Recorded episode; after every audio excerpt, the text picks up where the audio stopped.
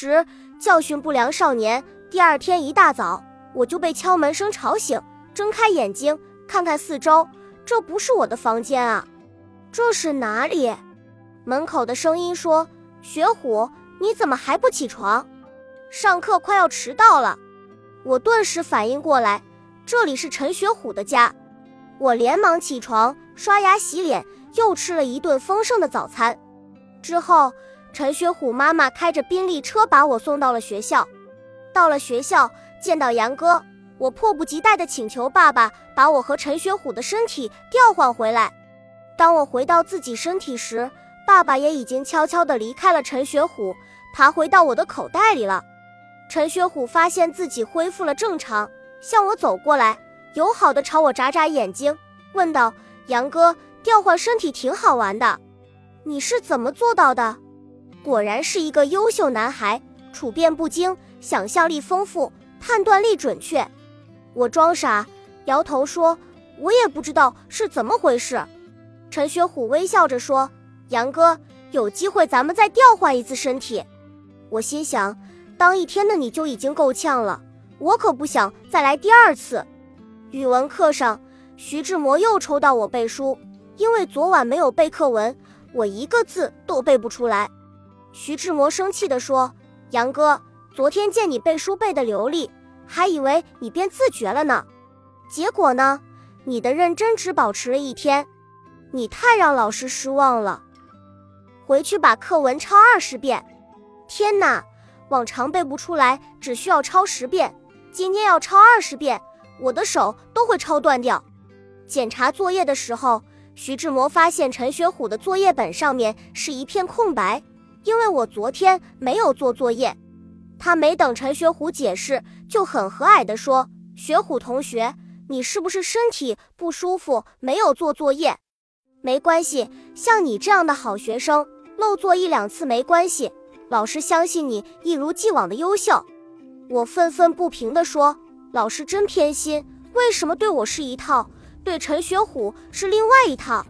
爸爸说：“杨哥，那是因为你的不认真是经常性的。”所以老师时常敲打鞭策你，而陈学虎难得一次没做作业，老师自然很信任他。这怎么能说老师偏心呢？长期的表现决定老师的态度吗？我不满地说：“爸爸，到底谁才是你儿子？你怎么一个劲地帮着外人？”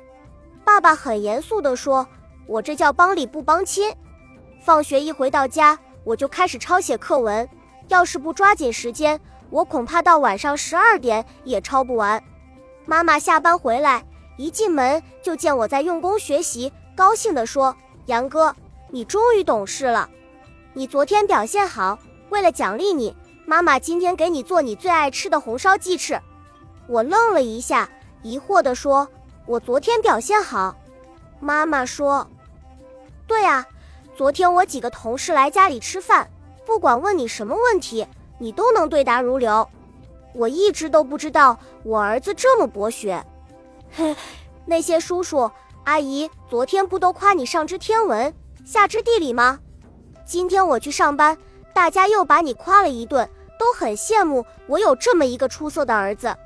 妈妈从来没有像今天这么高兴过。听着妈妈不停的夸赞声，我心里酸溜溜的，因为妈妈夸的并不是我，而是陈学虎。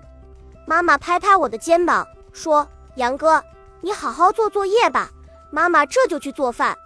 妈妈走了后，爸爸从台灯下抬起头来看着我，故意问道：“杨哥，怎么了？被夸奖了还不高兴？”我没好气地说：“爸爸，你明明知道妈妈夸的不是我。”妈妈从来就没有这么夸过我。爸爸笑着说：“杨哥，你是不是嫉妒陈学虎啊？”我撇过头不说话，暗暗下决心，我要好好努力，总有一天，我要成为像陈学虎那样让妈妈骄傲的儿子。爸爸语重心长地说：“宝剑锋从磨砺出，梅花香自苦寒来。”杨哥，你之前只看到陈学虎各方面都很优秀，却不知道他的优秀也不是天上掉下来的，是自己努力得来的。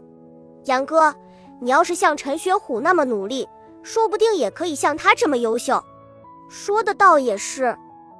可是，一想到陈学虎要上那么多培训班，我顿时像抽了架的丝瓜蔫了。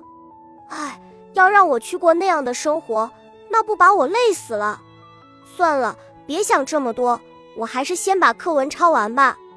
第二天放学，经过一个小公园的时候，三个不良少年突然从树后面窜了出来，拦住我的去路，逼我把口袋里的钱掏出来给他们。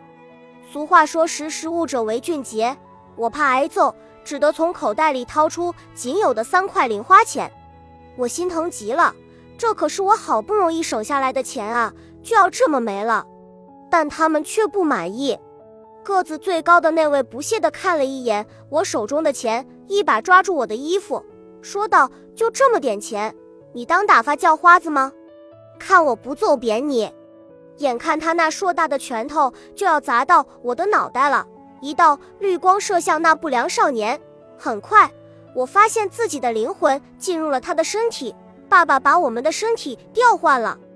杨哥惊呼：“这，这是怎么回事？”我大吼一声：“闭嘴！”杨哥指着我说：“你，你！”我怕穿帮，朝他晃了晃硕大的拳头，吼道：“你什么你？”再说话我就揍你！杨哥吓得发抖，不敢吱声了。那两个不良少年不知道我们换了身体，还在七嘴八舌的抱怨今天倒霉，遇到我这么个穷鬼，一定要给我一点颜色瞧瞧。我对他们说：“闭嘴！”你们两个互相扇对方耳光。两人目瞪口呆，异口同声的惊呼：“老大，这！”我恶狠狠地说：“怎么？”你们敢不听话，找死吗？两个小流氓显然很怕我，犹豫了一下，互相扇起对方耳光，看他们脸都快被打肿了。我说：“你们两个过来打我。”其中一个说：“老大，这我们不敢。”我说：“让你们打你们就打，啰嗦什么？”那两个家伙面面相觑，用一种看疯子的眼光看着我。愣是没敢动手，没用的东西！我一边骂道，一边抓住一个小流氓，毫不客气地踹上一脚，又揍了他一拳，将他打趴在地上。然后趁着另一位还在震惊之际，又将他打倒在地上。随后我朝自己扇耳光，朝自己挥拳头，忍着疼痛把自己打得鼻青脸肿。地上的两个家伙小声议论道：“老大这是怎么了？”不会是疯了吧？可能是中邪了。他不但打我们，还打自己。我的天哪！现在怎么办？我暴揍自己一顿，直到我没有力气再挥拳头时，爸爸才将我和小流氓头子的身体对调回来。我扬长而去，那小流氓在我身后大叫：“天哪，有鬼啊！”我笑得肚子疼。